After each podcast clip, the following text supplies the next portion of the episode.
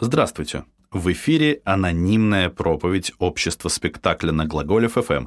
И сегодня меня зовут Егор Листопадов. Гидебор говорит, общество спектакля – это общественные отношения, опосредованные образами. Проще говоря, современное общество полностью соответствует тривиальной шекспировской максиме «весь мир театр, а люди в нем – актеры».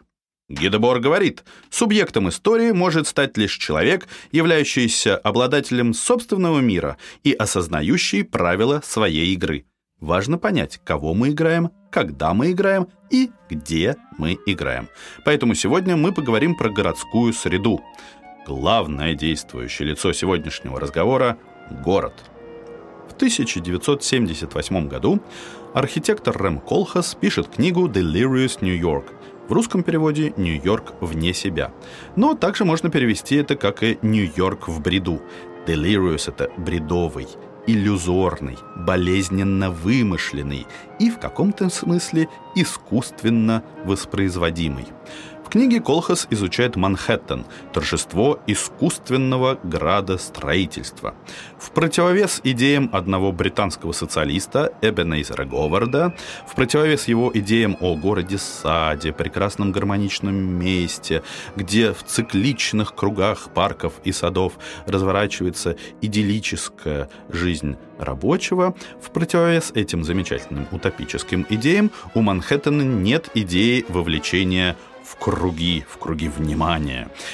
В Манхэттене есть жесткая сетка улиц, параллельных и перпендикулярных друг другу, сегрегация, ранжирование, искусственная раздача ролей.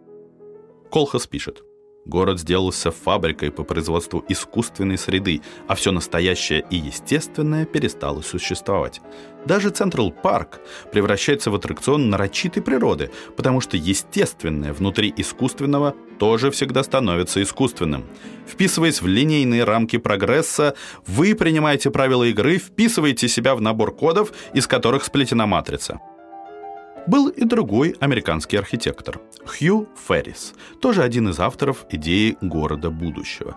В 1929 году Хью Феррис выпускает в свет книгу рисунков «Метрополис завтрашнего дня». Феррис рисует Манхэттен углем, чтобы не вдаваться в детали.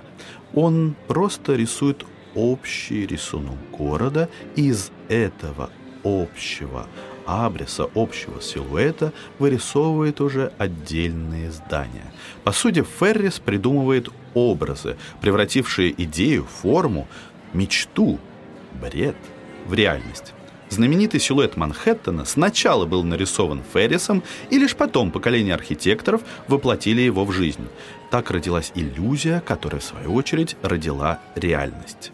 Колхас пишет – Город — это машина, основная программа которой — существовать в мире, целиком созданном людьми, иначе говоря, жить внутри фантазии. Таким образом, Манхэттен — это некое пространство фантазии. По сути, Манхэттен — это одна большая театральная сцена. Манхэттен — это театр прогресса, а прогресс, как известно, это торжество искусственного — Колхас пишет, зажатые в искусственные рамки будущее Манхэттена превращается в бесконечную череду повторов. Поэтому этот спектакль никогда не может закончиться. Возможно только цикличное переосмысление одной темы – созидание разрушения, созидание разрушения, созидание разрушения из века в век.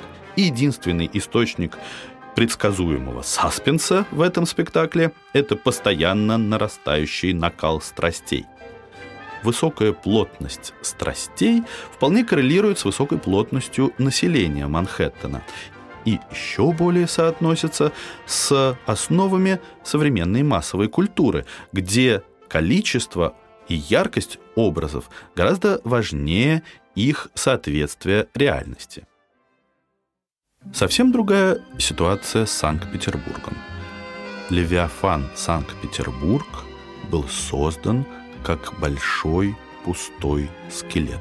Изначально его, в принципе, заселяли моряки да солдаты. В принципе, Санкт-Петербург – это одна большая казарма, разделенная поротно. Здесь тоже есть деление на параллельные и перпендикулярные улицы. Санкт-Петербург – город очень искусственный. Санкт-Петербург – город тоже вымышленной.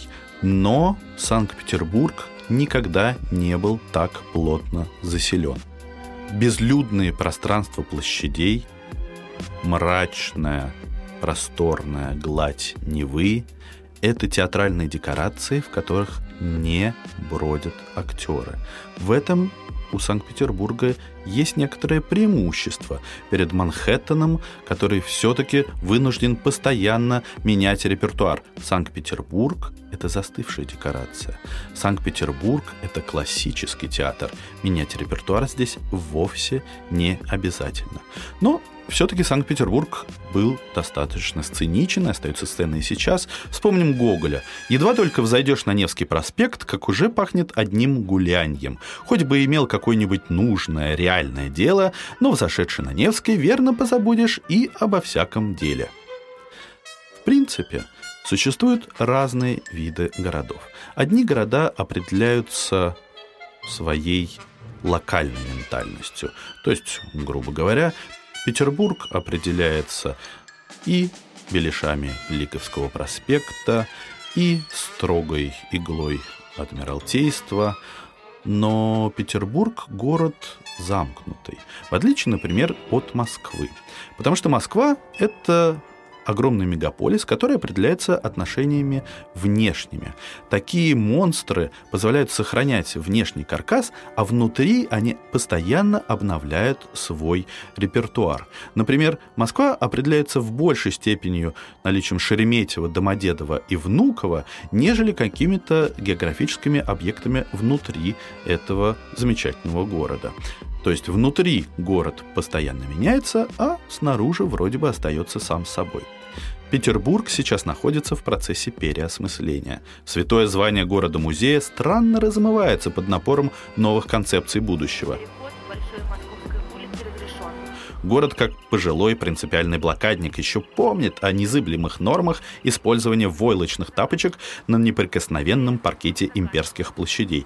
Но Правнуки вовсю рассекают на секвеях, говорят на каком-то птичьем языке, и город уже начинает сомневаться, а может на кукурузине лахта-центра действительно можно отправиться в космос, как Илон Маск. Вымышленная идея кристально чистого будущего, противостоящего загнивающему болотному прошлому, становится основным паттерном наших иллюзий. Андроидам снятся электроовцы, и декорации прошлого многие готовы с радостью сдать в утиль. Но пока эти декорации все еще существуют, мы можем поместить внутрь них самый настоящий спектакль.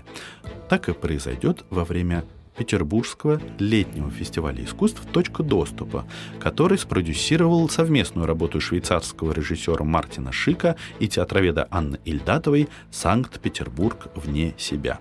По сути, этот спектакль – полуторачасовая речная прогулка по рекам и каналам Санкт-Петербурга. Достаточно привычный туристический формат.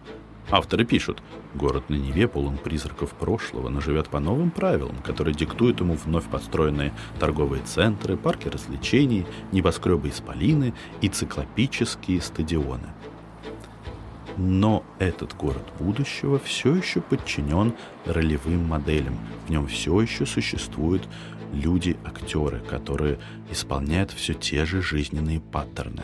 А был ли опыт без ролевого города? В 1920 году Казимир Малевич предпринимает эксперимент по преображению города Витебска. Под его руководством группа «Уновис» стремительно превращает пространство маленького провинциального городка в супрематическую декорацию. Малевич со товарищи продумывает и разрабатывает принципы оформления самых разных элементов городской среды.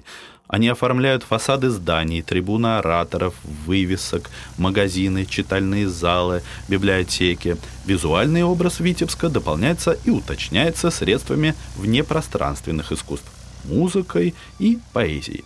Постепенно весь город превращается в единое супрематическое пространство, состоящее из росписей праздничных тканей, знамен, гигантских панно, закрывающих фасады зданий. На людей, попадавших в супрематически преображенную среду Витебска, город производил глубокое впечатление. Эйзенштейн вспоминает – Странный провинциальный город из красного закоптелого и унылого кирпича.